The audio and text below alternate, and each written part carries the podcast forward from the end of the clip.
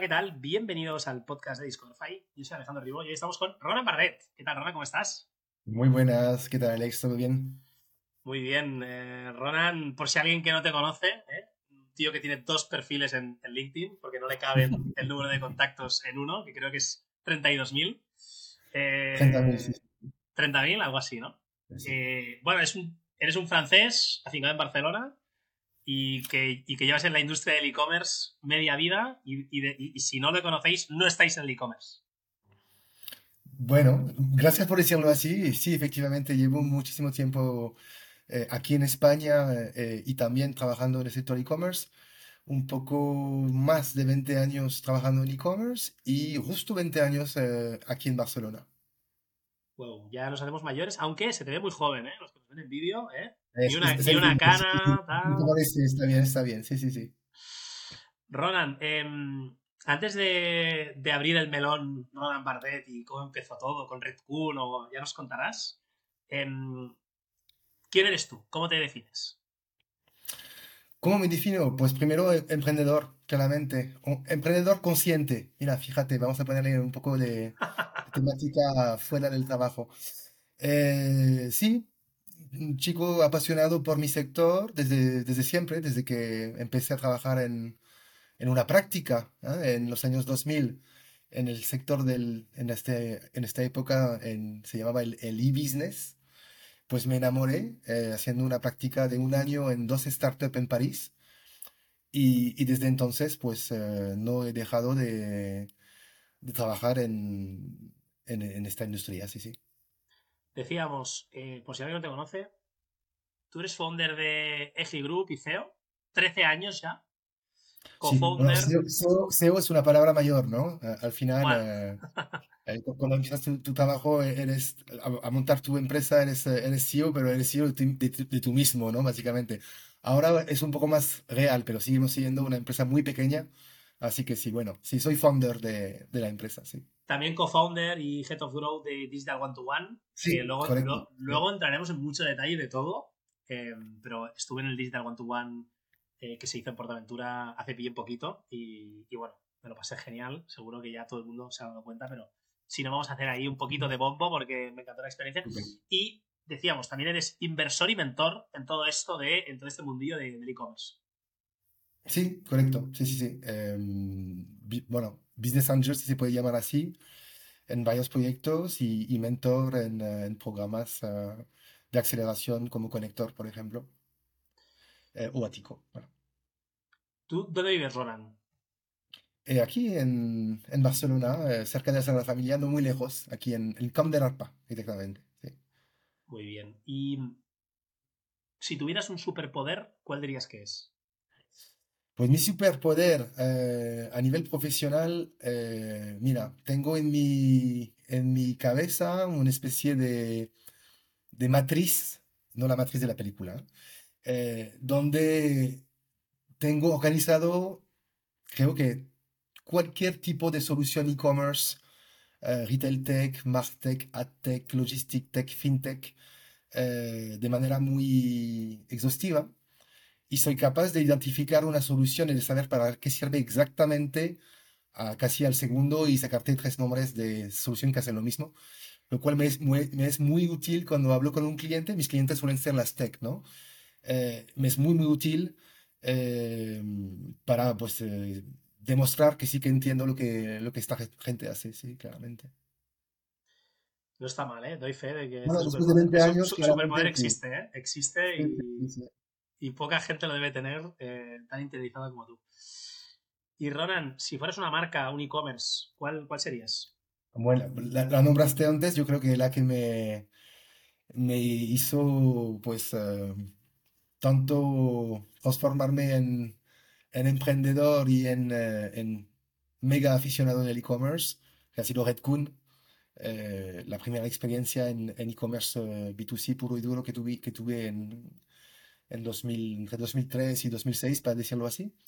Eh, bueno, si, si quieres luego te contaré más en detalle la, la experiencia, pero claramente esta empresa, este e-commerce que ya no existe, Te iba a decir, Eh, no, en- entramos ya, ¿eh? Entramos ya al lío. Ya. Eh, igual hay gente muy joven que no sabe ni lo que es Redcoon. ya, Eh, Yo, a mí me suenan, tampoco tengo en mis años, a mí me suena que se vendían teles baratas online. Bueno, no solo teles, pero efectivamente se vendían electrónica de consumo, sí, televisores, cámaras digitales, móviles, cara audio, toda la gama, ¿no? Eh, pues para darte más información, era un proyecto de un Pure Play e-commerce, ¿vale? Eh, que nació en Alemania en 2003.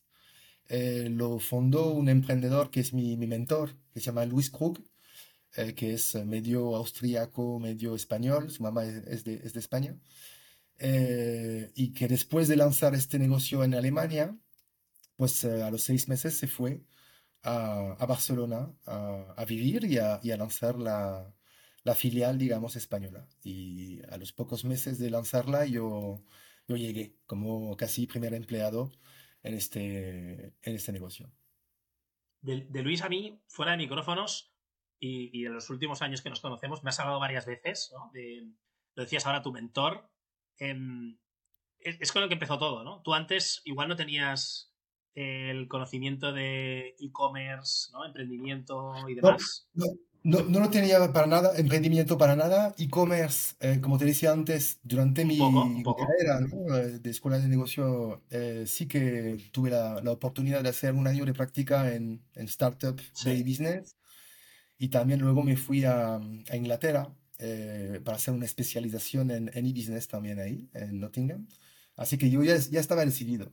Pero sí que fue, digamos, la experiencia que me, bueno, sí, que me abrió los ojos sobre, efectivamente, tanto el mundo del e-commerce B2C y del emprendimiento. Digo emprendimiento porque era una empresa tan eh, horizontal a nivel del management eh, y hice tantas cosas, digamos, en, en, este proyecto, o sea, para hacerte un resumen eh, un poco exagerado, eh, el primer día estuve haciendo cajas en el almacén, el segundo día era, estaba en el chat contestando a los clientes, el tercer día me dieron eh, la responsabilidad de montar una gama de producto, el cuarto día era director de compras, el quinto responsable de marketing online y el sexto monté la filial. Para decirte algo así, en Francia. Eh, no es así, obviamente, pero fue todo súper rápido y, y, con este management tan, tan horizontal, pues claro, tiene esta capacidad o este resultado de eh, desacralizar al final lo que es el emprendimiento, porque tú lo ves todo y ya no te da miedo al final lanzarte. Sí que es cierto que, que no me lancé tampoco directamente ¿eh? como emprendedor. Eh, lo que fui al principio, es lo que llamo yo, es un emprendedor follower. Un emprendedor follower es alguien, pues en este caso era Luis Krug, mi jefe, que me dijo, creo que en 2004, Ronan, tenemos un montón de tráfico que vienen por los por los comparadores de precio, ¿sabes? Tipo Kelku, si, si recuerdas este tipo De, de, negocio. Y, y, me dijo, vamos a montar un, un comparador de precio que se llamaba no gastes demasiado.com. Y me ha dicho, oye, ¿quieres juntarte al proyecto? yo, obviamente quiero. Así que ahí entré con participaciones, pero como, eso, como te he dicho, ¿no? Como emprendedor uh, follower, no emprendedor líder.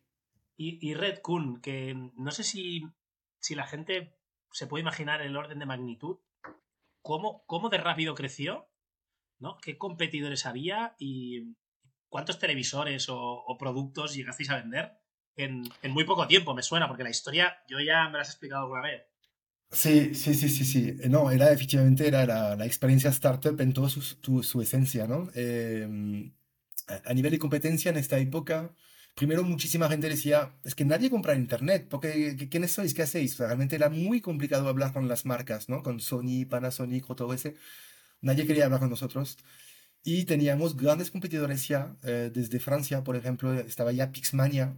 Sí. Eh, recordarás que de, hecho ahora lo han vuelto a lanzar hace un par de años con otro concepto. Y eh, también una empresa como Nomática, Nomática era una empresa de Toulouse, del sur de Francia, que también vendía bastante a nivel internacional. Eh, y luego a nivel nacional no había nadie realmente. Eh, haciendo un poco de hard discount en la, la, parte electrónica de consumo. Ni MediaMarkt tenía página web, eh, ni vendían online. En 2003, imagínate. Pues sí, efectivamente a nivel de, de, de, volumen de transacción y de crecimiento fue un poco bestia.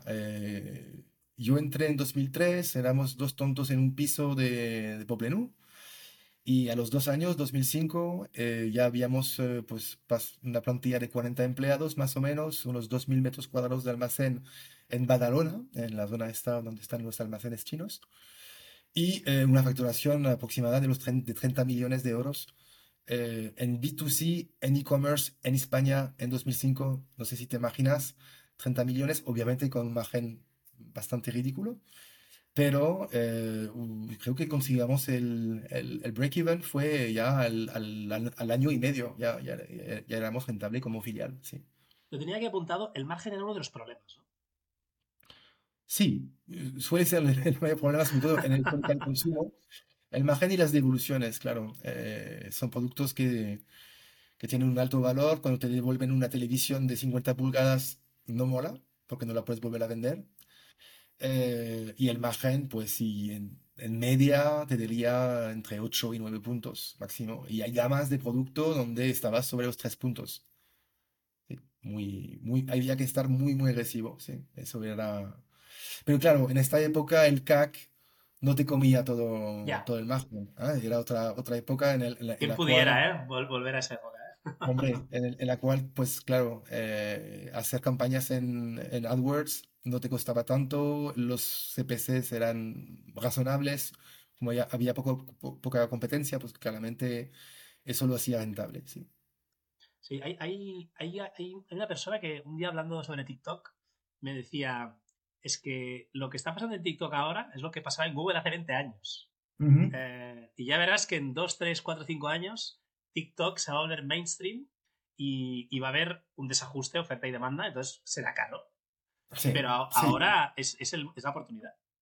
Sí, aunque el problema es que TikTok no creo que está muy, digamos... Eh, muy... Orientado a conversión.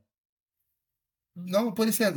yo te diría que depende un poco del negocio que tienes tú. Ya. O sea, para un negocio tipo Redcoon, mm, tantos productos, eh, no Para DNVBs, para marcas nativas digitales, lo, lo, veo más, ¿sabes? Pero, claro, eh, igual que Instagram no es tan bueno para este tipo de negocio tampoco. Hay empresas Como, como Trading que tienen un catálogo de decenas de, de, miles de productos y que ni siquiera invierten un euro en, eh, en Instagram y Facebook. Todo lo ponen en, en, eh, en, Google. Sí, sí, puro search, todo. Em, ¿Y qué pasó con Redcoon? Por resumir.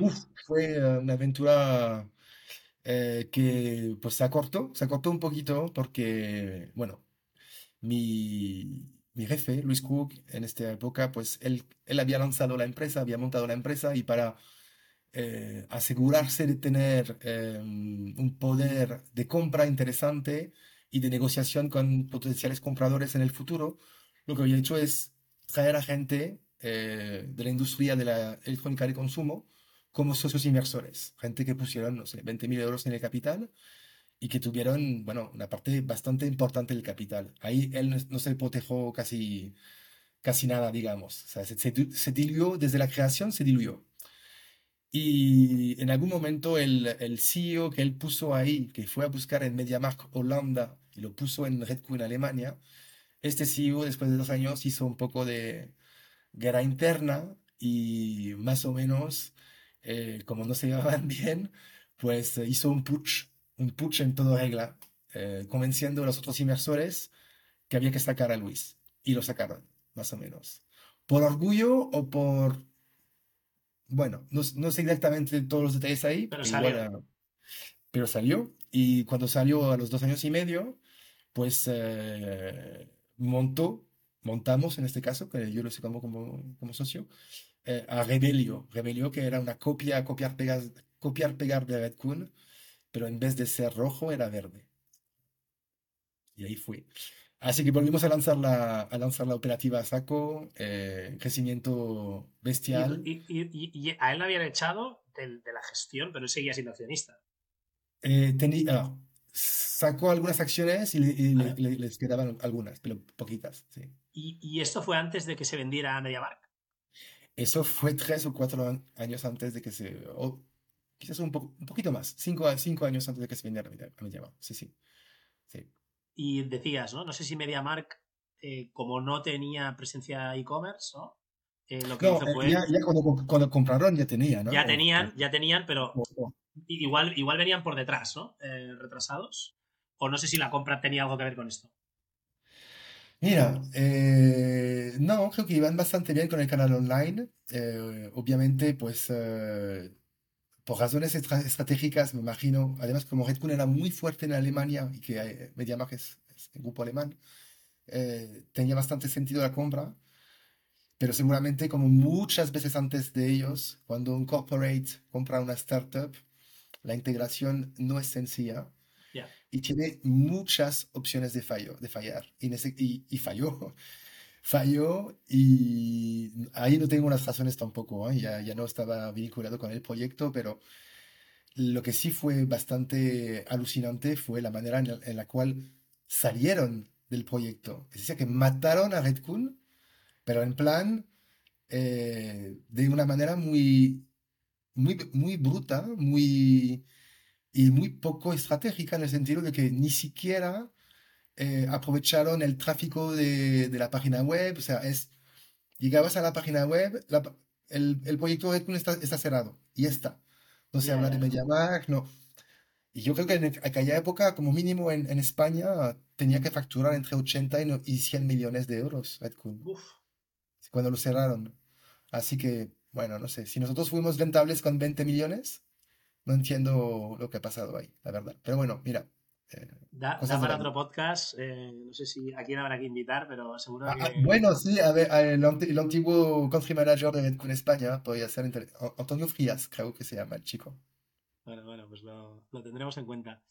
Eh, entonces decías, ¿no? Después de, de Red Coon, em, acabáis montando eh, un copycat. La competencia. Sí, ¿Y qué, tal os va? Al principio muy, muy bien.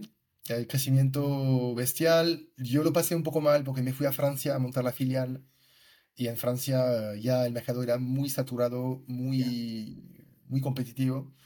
Eh, así que fue un poco, un poquito duro para mí, la verdad.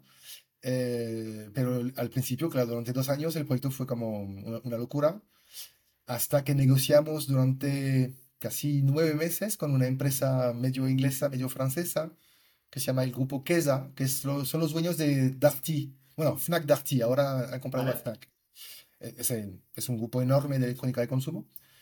Y bueno, estuvimos a, a punto de vender la empresa después de due diligence eh, y varios audits eh, que se hicieron en, esta- en este momento, hasta que eh, pues tuvieron, eh, por desgracia, un cambio del eh, director of the board. Bueno, el, el- el jefe fue, fue, eh, se fue, o no sé si lo sacaron o, se fue, y dentro de los candidatos había uno que apoyaba el proyecto, que era la compra, otro que no, y pasó el que no. Así que de- del día a la mañana lo que tenía que ser una venta exitosa y guay para todos, pues se, se transformó en, hostia, no tenemos más cash, hemos quemado un montón, estamos perdiendo dinero, eh, ¿qué hacemos? Y eso fue un poquito duro, no tanto para mí, porque al final el, el, el, el CEO, founder eh, principal eh, era, era Luis, y, y ahí sí que a nivel emocional, a nivel salud, fue, fue todo un reto, sí. Y entonces, em, decías, ¿no? Tienes casi la venta hecha. Supongo que después de- del casi te desmoronas y ya no tienes Sí. energía para, para volver a empezar otro proceso de diligence, bla, bla, bla. Em, ¿Y luego qué, no? ¿Cerráis? No, no tan rápido porque vino un actor eh, de Francia que era una empresa un poco mm, oscura, que hacía montajes financieros comprando empresas y, y bueno, y hubo una opera- yo me fui ¿ah? en este momento, ¿Vale? pero, pero hubo una operación de compra-venta que luego desencadenó un montón de, bueno, de, de historias no muy no muy bonitas, para decirlo así, y no voy a entrar en detalles porque tampoco tengo todos los detalles, pero no, fue, fue un final un poco agónico y un poco caótico, sí. Y es ahí cuando haces un cambio de mindset y pasas de, en, el- en la industria del e-commerce, del, del B2C al, al B2B. O... Eh, no, es aquí en el cual me digo, hostia, eh, conozco un montón del sector, veo que hay mucha necesidad, la gente me pide consejos, así que, ¿qué tal si me pongo a mi cuenta como consultor? Claro, Y claro. ahí empecé, bueno, como Tú habías hecho, tú- tú- habías hecho un entrepreneur. claro. Claro, claro, claro. Sí, sí, la verdad es que sí, sí, sí, sí, sí. Y, y ahí me, me lancé como solo entrepreneur, eh, como ¿Vuel- consultor. ¿Vuelves, ¿Vuelves a Francia o, o desde Barcelona? No, no, no, me quedo en Barcelona. eh, de hecho, vuelvo a Barcelona, porque estaba en Francia, en Ah, Montpellier. estabas en Francia, claro. Vuelvo a, a Barcelona y, y ahí me, eso, me pongo de, de- de consultor durante un, un año, un año y medio, más o menos. Vas dando consultoría a empresas e-commerce y ¿cuándo es el momento? Igual yo me estoy adelantando a los tiempos, ¿eh? Que salta el momento de eh, falta una feria de e-commerce en España. Pues poco, poco después, poco después, eh, poco después, sí, un par de años después, eh, bueno, sí, más o menos a- al mismo tiempo que, eh, que empiezo a ver que hay muchas soluciones tecnológicas de e-commerce eh, extranjeras, en Francia, por ejemplo, eh, que tienen interés en España. También tengo un montón de gente que me contacta, oye Ronan, veo que estás conectado con tal, ¿me podías conectar? Veo que estás conectado con tal, ¿me puedes conectar? Y dije, hostia, yo conocía la feria en Francia, que ahora se llama Paris Retail Week, Ujú. eh, que en aquella época tenía otro nombre, y pensé, hostia, es verdad, aquí no hay una feria de e-commerce, vamos a lanzar la primera feria de e-commerce en España. Eso fue una idea que tuvimos en 2009. eh, Justo después de la crisis, además. sí, sí, sí, sí, sí. Pero claro, yo mi sector, no, no la, verdad, la, la crisis no, no la vi, ¿eh? O sea, no, la noté. Eh, así que eso, con eh, unos compañeros dijimos, vamos a montar la primera feria de e-commerce. Y, y ahí, pues, eh, para ejecutarla en 2010. sí. Y bueno, tú no tenías experiencia en montar ferias. Ninguna. Tenía mi socia, Conchi García, que ella había trabajado un poquito en el, en este mundillo, ayudando a empresas a tener stands en ferias alemanas, por ejemplo, pero no teníamos ni capital, ni experiencia, ni había un precedente eh, en este sector. Digamos, la, la que estábamos copiando a nivel de concepto era la, no sé si te acuerdas de Home Expo, Online Marketing Expo, que era una, bueno, una, una feria que, que se hacía en Madrid también y, y que, tiene que, que tenía como foco el, el marketing digital. sí. Y consigues liar para el 2010, ¿no? ¿A cuántos expositores? Yo creo recordar que la, la primera edición teníamos entre, no sé si 80, 90 o 100, o sea, pero mínimo 80. ¿En eh, Madrid? en Madrid, sí, en el Palacio del Congreso. No, lo- no lo hicimos en EFIMA. Fue, fue, de hecho, no fue una buena apuesta, pero bueno. Eh, lo hicimos ahí. eh, tuvimos más de 9.000 inscritos o 10.000 inscritos en la Qué página. Las entradas eran gra- gratu- gratuitas, ¿eh? No eran de pago. Sí, sí. Eh, eh, fue, fue, fue bastante impresionante, fue un trabajazo increíble, pero sobre todo fue un estrés brutal. em, la verdad no, no, no, no es una época de, para No mí tienes buenos recuerdos, ¿eh? No, no, porque, bueno, la inexperiencia, eh, la competencia también, eh, nos, nos dimos cuenta que en el mismo año una empresa que ya tenía experiencia de montar ferias eh, decidió de lanzar la primera feria de comercio electrónico en España el mismo año, eh, pero en vez de Madrid eh, era en Barcelona. Y, y fue un poco, sí, guerra, guerra sucia, fue, fue toda la gente te compara, no, no, fue nada, nada bonito. Y, realmente el formato de feria, eh, a mí como organizador no me gusta, porque es muy difícil eh, eh, crear, crear contactos de calidad eh, y controlarlo todo, ¿sabes? Igual tú te tra- vas trabajando un año para montar este, este evento y te falla, la- te falla el wifi o hay una mancha en, la moqueta y tienes a alguien que te llama porque hay, un- hay una mancha en la moqueta. Durillo, durillo, durillo. Sí, Sí, sí. y, y además este formato, que luego entraremos en otros formatos, quizás más awareness, ¿no? Un montón de personas paseándose Sí, por los branding. pasillos, etcétera, Mm. branding tal. Y a ti te gusta más el performance.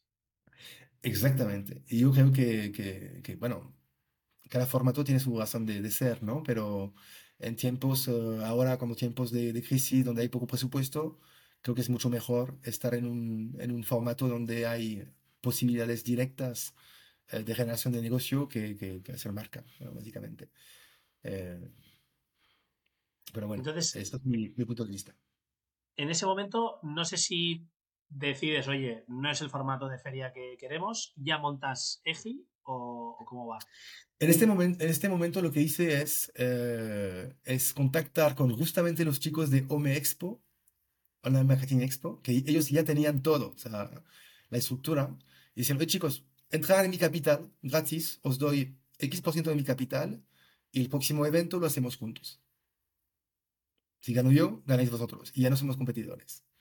Hicimos una negociación un poco mala, tengo que decir. Eh, no fue una buena negociación. Y después de dos años, eh, o sea que al año 3, eh, pues vendimos tanto Home Expo como Expo E-Commerce a una empresa que se llama Easy Fairs, que compró, compró el chiringuito entero. Así que me, eso fue en 2012, 2012, 2013. ¿Y ya habías montado Digital One to One ahí? No, no, o, ahí... O, justo, ¿no? Estabas ahí... No, ahí, pues justamente ahí estábamos... Em, antes de vender, lo que hicimos es montar la marca eh, Club E-Commerce.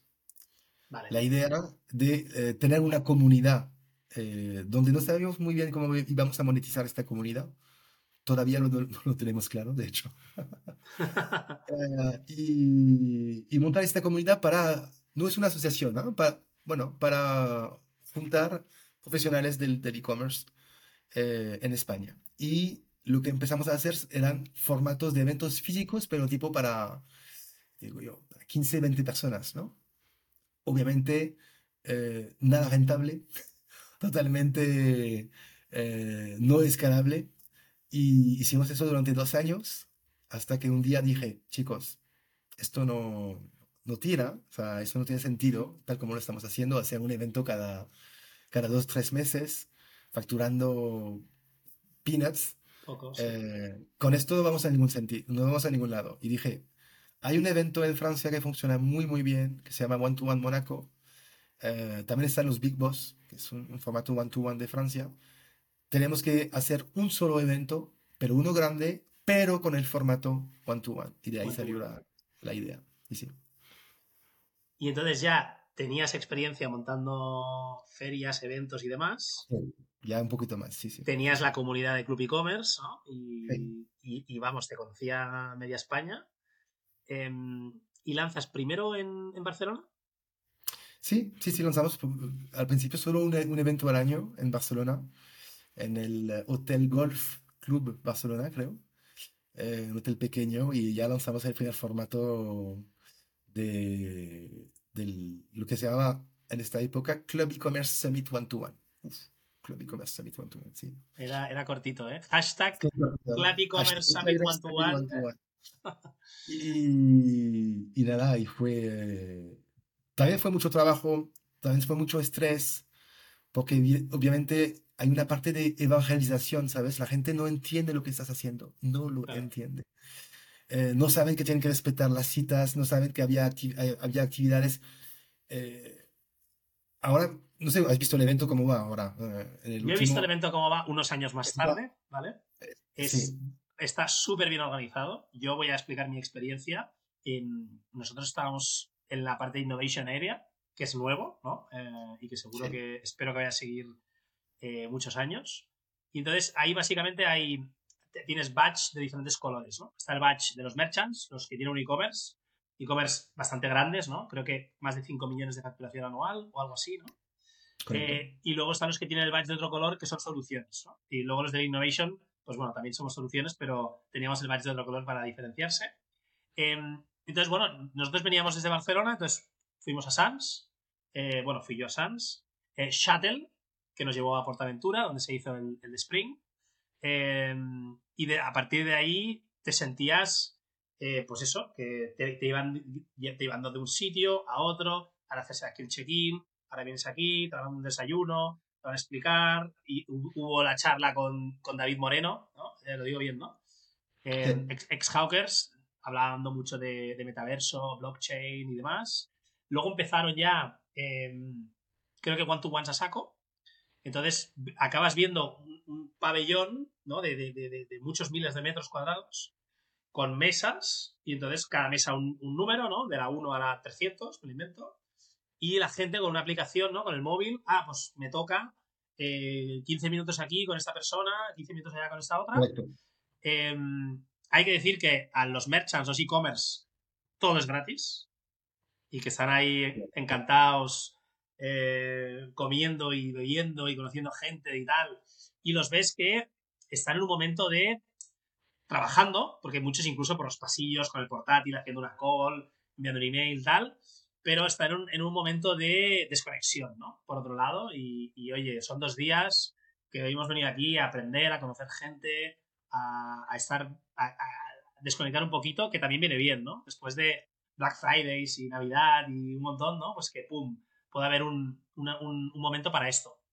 Y luego, entre tantos eh, one-to-ones, pues hay diferentes charlas, hay comidas, hay cenas, hay actividades eh, y bueno, no voy a explicar mucho más detalle, te voy a pasar el micro a ti, pero yo desde luego la experiencia fue brutal. Em, de, incluso la cena ¿no? del jueves, del, primer día, que, estás ahí, que hay gente que no conoces y tal, y se montan equipos y acabas de repente bailando y saltando con alguien que no conoces y, y, súper chulo. Que, que, eso, la verdad, no me lo esperaba. Las expectativas no estaban tan altas. Em, y que también te sirve para conectar con gente que, cuando llevas años en esta industria, ¿no? Pues has conocido y has visto y, algunos ya son, son hasta amigos, ¿no? Eh, o sea que yo, vamos, em, parece que esté aquí patrocinado, espacio patrocinado por Digital One to One. Pero bueno, no, sé, te, dejo decir algo aquí si quieres, ¿eh? que eres la cabeza pensante del evento. No, no, es exactamente eso. Imagínate las primeras veces era, era también un poco complejo, muy estresante, porque como todo era nuevo, nadie sabía, nosotros no teníamos la costumbre de este formato tampoco, y, y nadie sabía lo que había que hacer. Por lo cual sí que fue un poco eh, durío, pero, y éramos muy pocos. Ahora ves, tenemos equipos, estamos 15 personas ahí del equipo, o sea que antes éramos 4, 3. Eh, no, pues no, pero sí, cuatro o cinco. Y, pero, pero bueno, la, la, salsa cogió y, y, poco a poco hemos creado el estándar ¿no? de, este, de este formato y, y creo que hemos sido también eh, al final eh, dando realidad a lo que es el club e-commerce. ¿no? Yo creo que hemos creado, gracias a, a esto, le, le, hemos dado forma y existencia a la comunidad del e-commerce en España.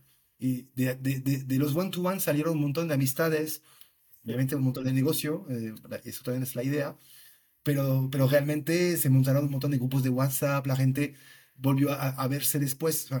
realmente fue para mí, y quizás es un poco presuntuoso, pero creo que hemos ayudado mucho a crear esta comunidad e-commerce en España. Seguro, Gracias a este formato, que es un formato diferente, basado en las relaciones de, de negocio, pero también personales. Y hacemos spoiler, eh, no sé si es oficial, pero, pero yo lo digo va a haber Digital One to One en otro país. Sí, bueno, ya lo hay. Eh, ya lo hay, ¿vale? Ya lo, y lo hicimos el año pasado en Italia, pero con un formato un poco reducido. Este año lo hacemos con el formato normal. Y en junio eh, volvemos a tener un evento internacional desde España. Eh, iremos a Ferrari Land el 7-8 de junio para hacer el Digital, One to One South Europe para el sur, donde vamos a invitar pues retailers y marcas e e-commerce de Francia, Italia, España, obviamente, y Portugal. Espectacular. Em, desde el primer one-to-one ¿no? que hicisteis hasta hoy, ¿cómo ha ido evolucionando? Yo vi mucha gente. Eh, no sé si 200, 300 personas, seríamos seguros. Sí, a ver, lo que hicimos es eh, multiplicar los formatos al final, porque no, todos pueden venir al mismo tiempo y para que este formato funcione no puedes crecer demasiado, ¿vale? Eh, si pasas de 500 personas, yo creo que ya es como un formato que ya, ya, no funciona, ya no hay la, la esencia que, que, queremos transmitir. Eh, por lo cual hemos multiplicado los formatos, las fechas, los verticales. Eh, ahora tenemos cenas, tenemos eh, days, tenemos Madrid, Barcelona, el formato europeo del sur. Así que eso fue un poco la, la estrategia y, como tú lo has dicho, también lanzar el formato en otros países. Y más o menos cuál es el ratio merchants versus soluciones. Y no sé si te acuerdas cuántas, porque yo he dicho 200, 300, pero lo he inventado. ¿eh? No, ah, sí, sí, es, por ahí, sí, sí, sobre los 300.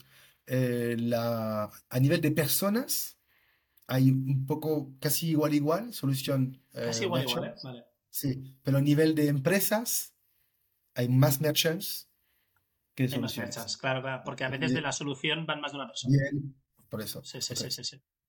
Correcto. Cool, cool. Em, aparte de esta faceta de montar eventos, eh, crear comunidades y hacer match ¿no? entre oferta y demanda y necesidades eh, y ayudar al ecosistema, que ya lo has dicho, ¿no? Eh, queriendo o sin querer, pero ha ayudado mucho.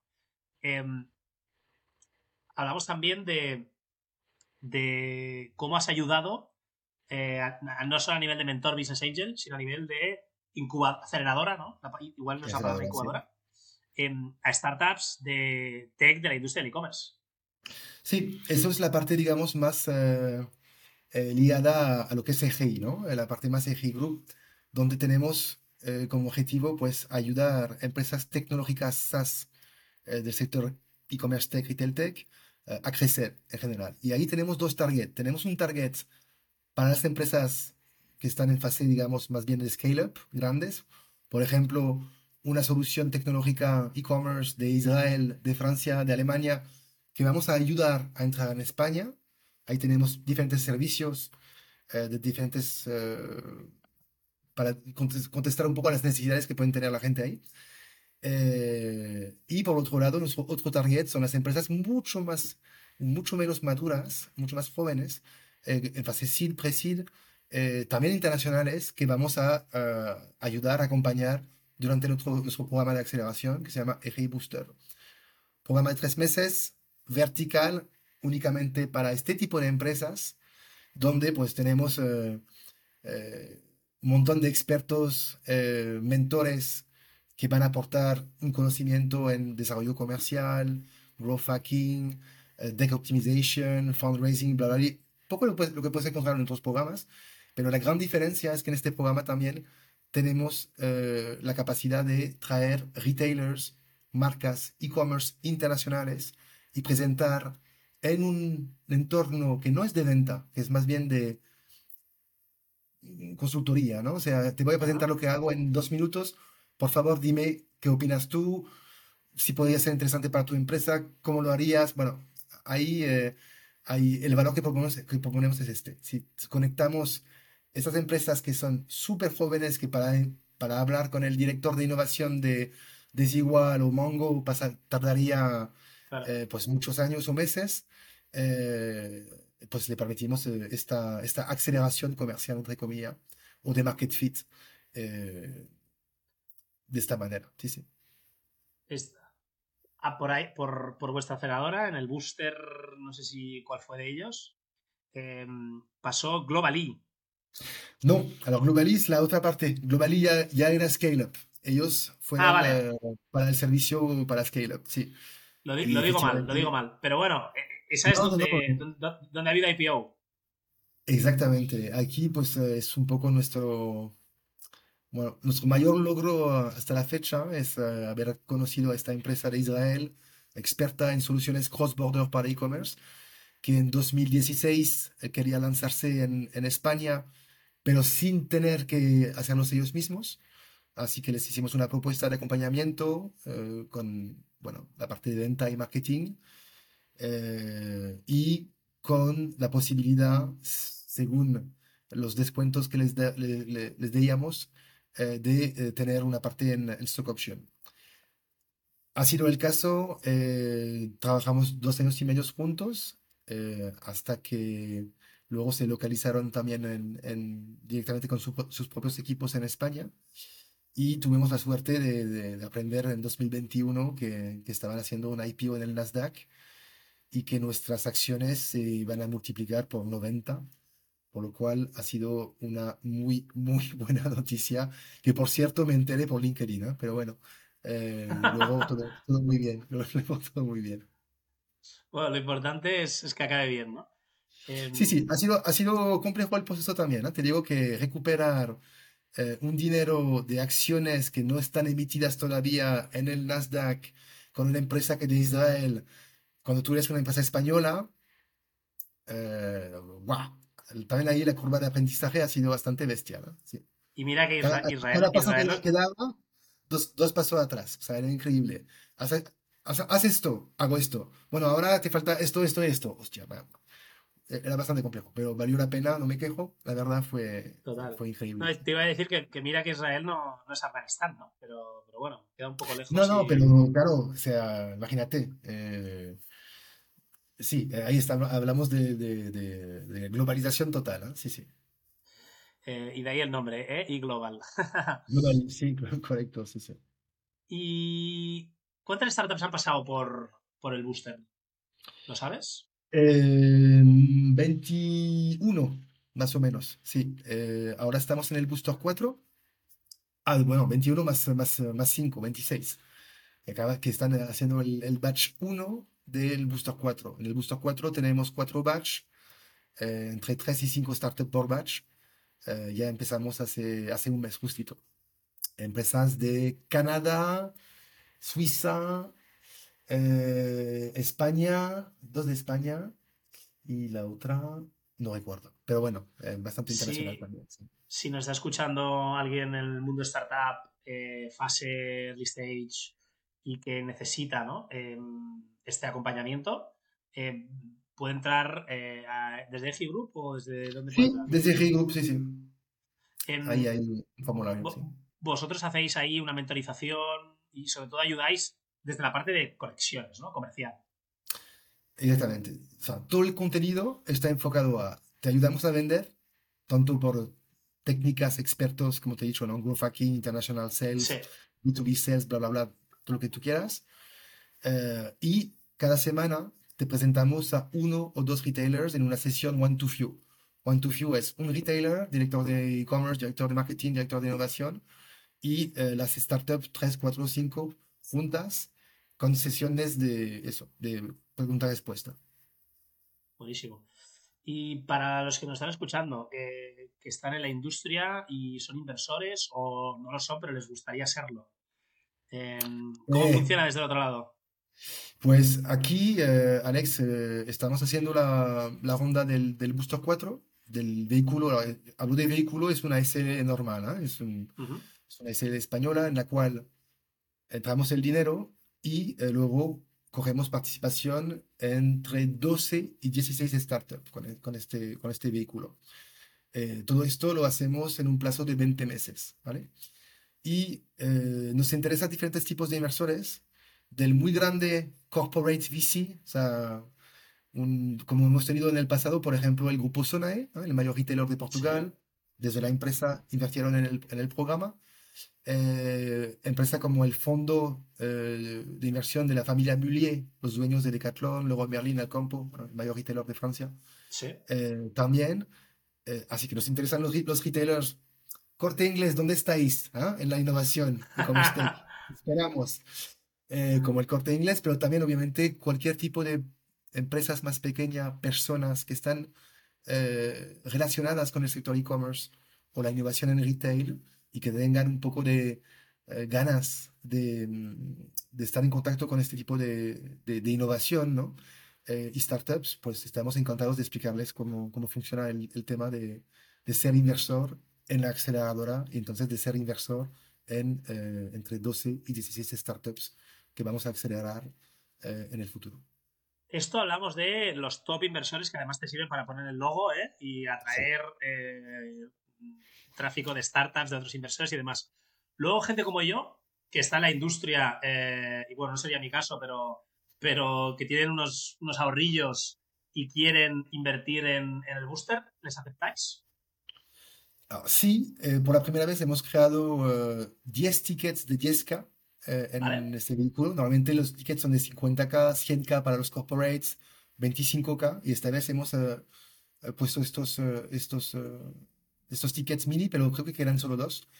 Eh, pero dicho esto, ojo, que eh, la- esta inversión es para gente que realmente tiene más que un... No lo digo por ti, ¿eh? Lo digo para Sí, sí, sí, sí, sí. no- que la gente no, no se... mm, Bueno, no, Está no bien, sí, sí. eh, eh, Eh, Está, que está cuando bien, está bien. dinero, eh, tiene que ser un dinero que no necesites para nada, realmente. Es importante. Totalmente, no, no. Y, y ahora Eh, está muy de moda invertir en startups y demás. Y, Sí. y- y- vamos, yo que lo he vivido en primera persona, eh, cuantos más profe- cuantos- cuanto más profesional se sea, mejor, porque no es esto, ah, invierto en Bitcoin y no sé qué y tal. Sí, sí. Eh, A, a ver, que también pueden ser no profesionales los inversores, que está totalmente, totalmente bien, pero realmente tienen que tomar, tener conciencia que este dinero no tienen que necesitarlo en ningún caso, que estén dispuestos a perderlo el 100% de este dinero, aunque ojalá no sea así.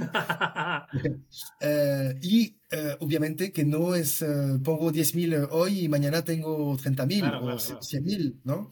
Eh, el plazo de desinversión de, un, de una aceleradora como la nuestra, yo calculo que está entre 6 y 9 años.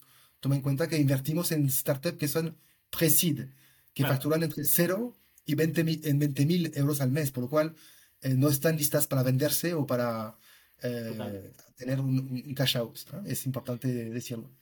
¿Y cuál, cuál te gustaría destacar, ¿no? De estas 25 startups. Pues mira, ¿Hay, al- hay- hay alguna que te gustaría aquí mencionar? Sí, hay alguna que me, que me mola mucho. Bueno, hay muchas que me, que me, que me molan bastante, pero una que me mola mucho que justamente es una que no tenía eh, facturación, que llegó con casi un business plan, apenas un producto, que se llama Bimi. Bimi es B-E-A-M-Y.io, que desde entonces ha pivotado bastante.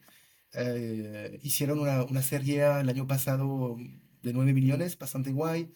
Eh, están haciendo a, full, creo que están a 250k de, de, de MRR, que está muy bien. Y sobre todo de tener un, un, eh, un- un servicio que me parece muy guay, se posicionan como un gestor de eh, tu portfolio de SaaS para grandes cuentas. Es decir, que tú eres un corte inglés o de otra industria, da igual al final, que seas de retail o no. Y eh, esta herramienta te va a ayudar a tener muy claro y a poder gestionar todas las herramientas SaaS que se han contratado en tu empresa. Eh, evitando pues eh, lo que son los dobles, evitando que haya gente que tenga acceso que ya no esté en la empresa, optimizando la facturación, activando, desactivando lo- los- las herramientas. Y me parece muy, muy, muy interesante, la verdad. Eh, totalmente, totalmente. Em, Ronan, estamos ya llegando a la parte final del programa. Yes. ¿Qué crees, qué crees tú que se, que se está haciendo mal en e-commerce? Seguramente que muchas cosas, pero si te debo que dar un ejemplo, te lo tomaría más bien para, no, tanto para los grandes grupos, que también están haciendo un montón, seguramente muchos errores, eh, te lo daría como ejemplo para los pequeños emprendedores, ¿no? Eh, los que todavía piensan eh, que con un presupuesto para lanzar su actividad online, lo más importante es gastar en lo que es la plataforma e-commerce y que luego no toman en cuenta de que si a, este, a esta plataforma e-commerce, a este, a este CMS, si no le envías tráfico, si no has guardado, no sé, los dos, dos tercios de tu inversión planificada o más en marketing, no te sirve para nada, básicamente. Por lo cual, eh, yo creo que hay muchas empresas o pequeños negocios o, o emprendedores que, que les falta esta visión, ¿no? Oye, voy, me voy a lanzar online, voy a montar una página web. Sí, muy bien. ¿Cuánto te va a costar la página web? Digo una tontería. 5.000. Vale. ¿Cuánto tienes para marketing después de esto? Ah, no lo sé. ¿Ves? Eso es lo más importante. Al final, baja tu presupuesto en lo que es la, el CMS, la plataforma e-commerce, y, y guarda el máximo el presupuesto que te permite durante X meses hacer las pruebas necesarias de todos los canales que puedas para determinar cuál es tu ROAS, cuál es tu ROI, tu CPA, y de ahí ya hacer crecer tu negocio. Pero es la parte, para mí, que es la, más importante. No sé si no lo querías decir, pero en estas pruebas, ¿no? Y de meter todos los huevos al tráfico y no tanto al CMS y, y, y, a- y ser lean, no sé si estabas pensando en Shopify. No, obviamente. ah, ah, bueno, ahora, claramente, yo creo que eh, si antes la moda para los pequeños, los solo entrepreneurs era eh, o ese commerce en su tiempo, luego un PrestaShop, eh, un WooCommerce, ahora claramente la, yo creo que la alternativa para este tipo de negocio está, es claramente Shopify. Sí, sí. Buenísimo. Em, tú, Ronan, no sé cómo te informas, newsletter, podcast, blog.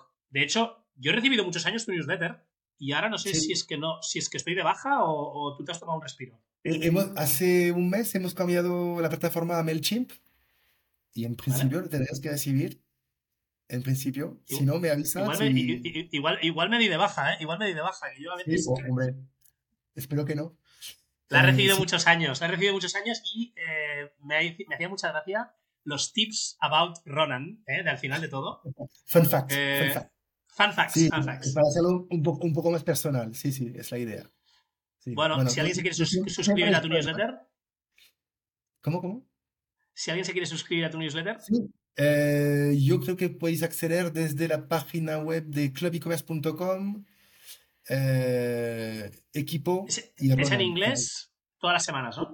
Es, en inglés, pero luego muchos de los links son, son en castellano. Sí. Son en castellano. no, de hecho, te lo curras mucho porque acabas enviando a lo mejor artículos de noticias de, rondas o de, o de cosas del mundo e-commerce y envías con el link traducido en inglés. Ya no, ya no, ah, ya no. Esto lo hacías. y de hecho, Alex, tengo que decir que no lo hago yo, ¿vale? Lo hace si me escuchas. Gracias. La, la, curación la hago yo, es decir, la selección de, de, noticias la hago yo, pero todo lo que es eh, lo que es crear la newsletter lo está haciendo Cinzia. Sí, sí. Hay que, hay que saber delegar y, y también eh, poner eh, a cada uno en su sitio y, darle el premio que se merece. ¿eh? O sea que... claramente, claramente, claramente. Y, y, oye, Ronan, con toda la gente que tú conoces, eh, ¿quién crees que se tiene que pasar por el podcast? Pues, ¿qué tal una, una, mujer? No sé si hay muchas mujeres que, que pasan por el podcast o no. Pues menos de las que nos gustarían. pues aquí, aquí sí, hay, hay, hay, un par. seguramente la, la, conoces, ¿no? Verónica, Verónica López. Eh, que está ahora en uh, 1,50, ¿te suena? Sí, vale, vale, sí, sí, sí, sé quién es. Tiene una experiencia increíble, además es súper maja. Yo creo que, que, sí que sería guay tener a, a una mujer uh, en, uh, en, el podcast, claramente, sí, sí.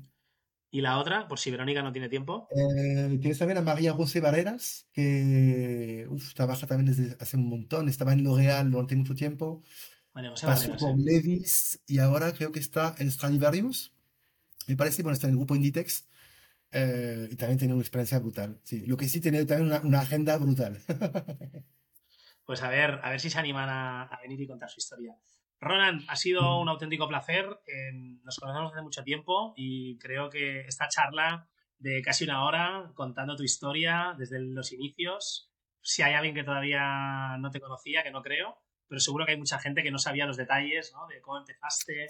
Y, y, bueno, yo creo que si eso puede, puede ayudar a la comunidad, eh, encantado. Y el Digital One to One, que ha quedado aquí como patrocinador, ¿vale? Que, aunque no lo es, eh, que eso, que sigáis muchos años y con ganas también de, de participar y, y seguir viendo cómo crece esto a nivel internacional. Muchas gracias, Alex. La verdad ha sido muy, muy agradable hacer este, este podcast contigo y bueno, espero verte muy, muy pronto en algún evento o, o para una cerveza o un café. Nos vemos pronto, Ronan. Un abrazo fuerte. Vale, muy bien. Hasta luego. Chao.